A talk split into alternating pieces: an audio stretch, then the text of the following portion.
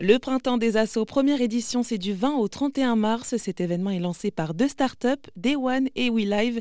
L'une facilite l'engagement des salariés dans des actions solidaires, l'autre est experte en jeu en ligne pour favoriser son bien-être, les liens avec les autres et agir positivement sur l'environnement. Les deux proposent pendant une dizaine de jours de sensibiliser des milliers de salariés à l'urgence climatique à travers 20 défis connectés et des conférences animées par cinq associations. Élise Thibault-Gondré, fondatrice de Day One, nous en dit plus sur le message de ce festival. C'est qu'il est simple de passer à l'action et, euh, d'agir.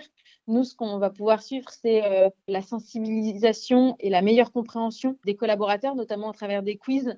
Et on espère la voir grandir au fur et à mesure euh, de ces jours de challenge.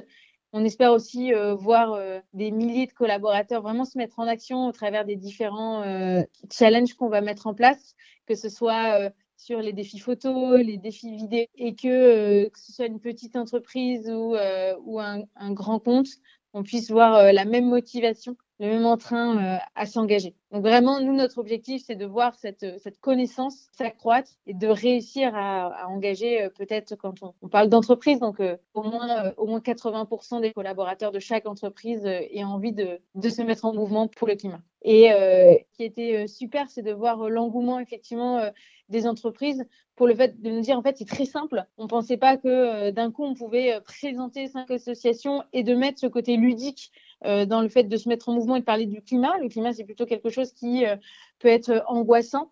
anxiogène, notamment pour les salariés et les entreprises, alors que là, on le présente sous, sous un nouveau jour, qui est le fait voilà, d'aller le fêter finalement, de faire un festival des associations et de jouer ensemble autour de ces thématiques.